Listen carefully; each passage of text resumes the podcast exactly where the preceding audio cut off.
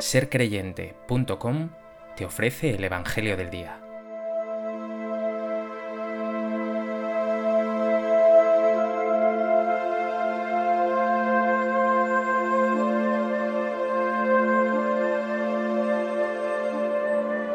Del Evangelio de Juan.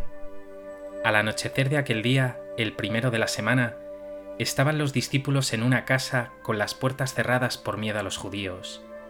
Y en esto entró Jesús, se puso en medio y les dijo, Paz a vosotros.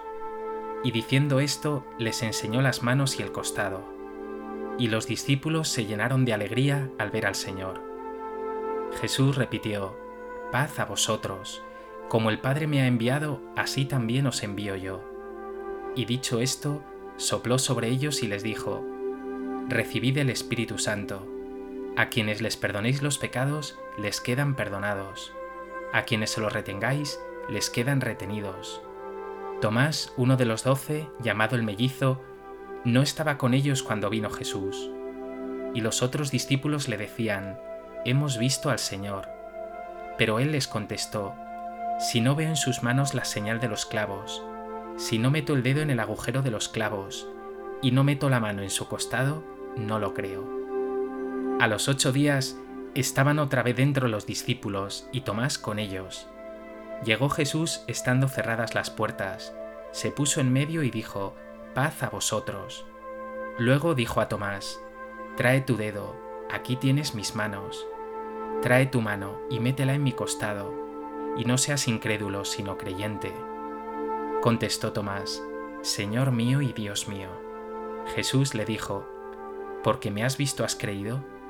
Bienaventurados los que crean sin haber visto. Muchos otros signos que no están escritos en este libro hizo Jesús a la vista de los discípulos. Estos han sido escritos para que creáis que Jesús es el Mesías, el Hijo de Dios, y para que creyendo tengáis vida en su nombre.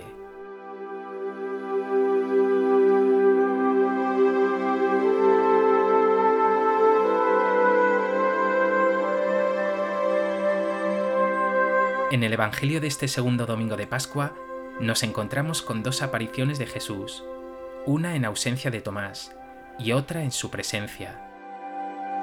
Tomás ha pasado a la historia por su incredulidad, pero hoy te pido que te dejes impresionar por su confesión de fe, porque no hallarás una más profunda y maravillosa.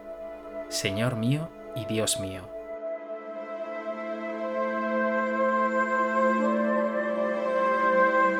A propósito de este texto del Evangelio de Juan, me gustaría compartir contigo tres reflexiones. En primer lugar, quiero que te fijes en la actitud de los discípulos. Están encerrados, tienen miedo, dudan, su corazón tiembla. Debía ser una actitud generalizada, puesto que estos días hemos visto en los demás algo semejante.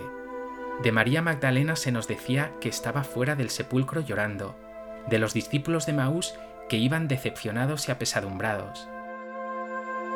Pero entonces sucede lo increíble. Entró Jesús, se puso en medio y les dijo, paz a vosotros. Y nos dice el evangelista que los discípulos se llenaron de alegría al ver al Señor. Jesús cumple su promesa. Cuatro capítulos atrás, en este mismo Evangelio de Juan, Jesús había dicho a sus discípulos en la última cena, Vuestra tristeza se convertirá en alegría, vosotros ahora sentís tristeza, pero volveré a veros, y se alegrará vuestro corazón, y nadie os quitará vuestra alegría. Los discípulos se habían olvidado de las palabras de Jesús, pero ahora poco importa, es Él, están con Él.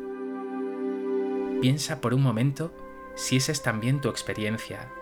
A menudo te olvidas de las promesas de Jesús. Él también te dice a ti, tu tristeza se convertirá en alegría, la presencia de Jesús, a pesar de las pruebas y dificultades, trae paz al corazón. Díselo con todo tu ser, Señor, dame tu paz, que tu presencia alegre mi corazón.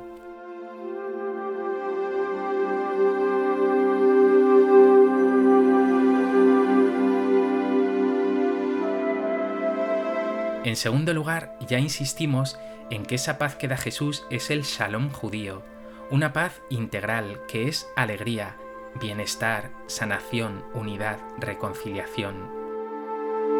no es un mero saludo, es un don, más aún, una persona divina hecha don.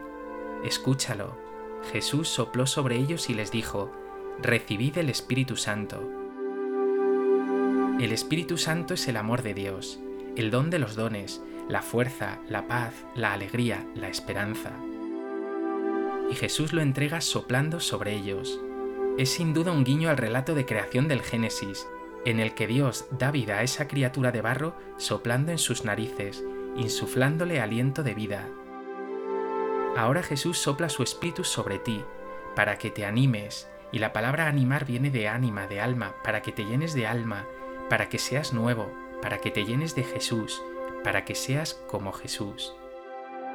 Todavía más, para que seas otro Jesús. Sí, vamos a ver a Jesús enviar a sus discípulos y darles su autoridad.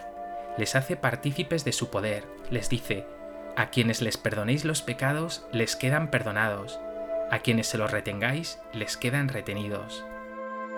Esos testigos suyos serán testigos de vida con la fuerza del Espíritu, serán presencia de Jesús entre la gente, testigos de la victoria de Cristo sobre el pecado y la muerte. Cierto que las pruebas y sufrimientos no desaparecen totalmente. Mira a Jesús resucitado, mantiene sus llagas de la pasión. Pero con Jesús estos sufrimientos están atravesados de sentido y de fortaleza. ¿Eres consciente de que estás habitado por el Espíritu Santo, Espíritu de paz, de alegría y de amor? ¿Te sientes llamado, enviado por Jesús para dar testimonio de que la oscuridad y la muerte no tienen la última palabra?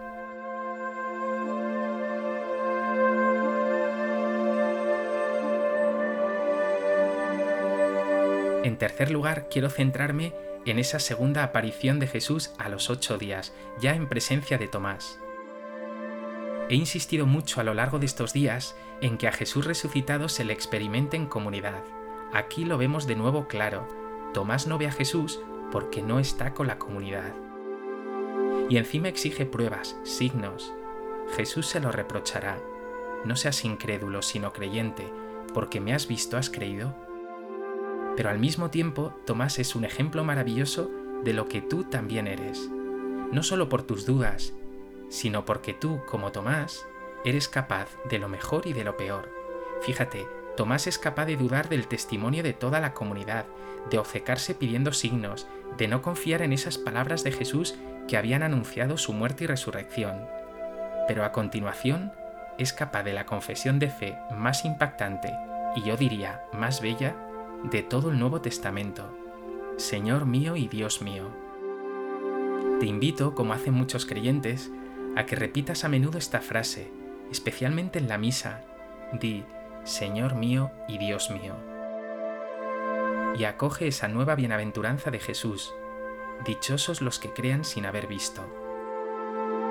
La fe no es fruto de pruebas, de signos, de seguridades. Los signos siempre serán insuficientes para quien no quiere creer. Los judíos habían visto mil milagros de Jesús y no se convirtieron, es más, le llamaron príncipe de los demonios. La fe, como la amistad o el amor, es cuestión de confiar, de fiarse. Lo dice San Pablo bellamente en su carta a los romanos. Si crees con tu corazón que Dios resucitó a Jesús de entre los muertos, serás salvo, pues con el corazón se cree. La fe, por tanto, es cuestión de corazón. Me fío de Jesús porque le amo y porque sé que Él me ama. Pregúntate, ¿amas a Jesús? ¿Confías en Él? ¿Te fías de Él?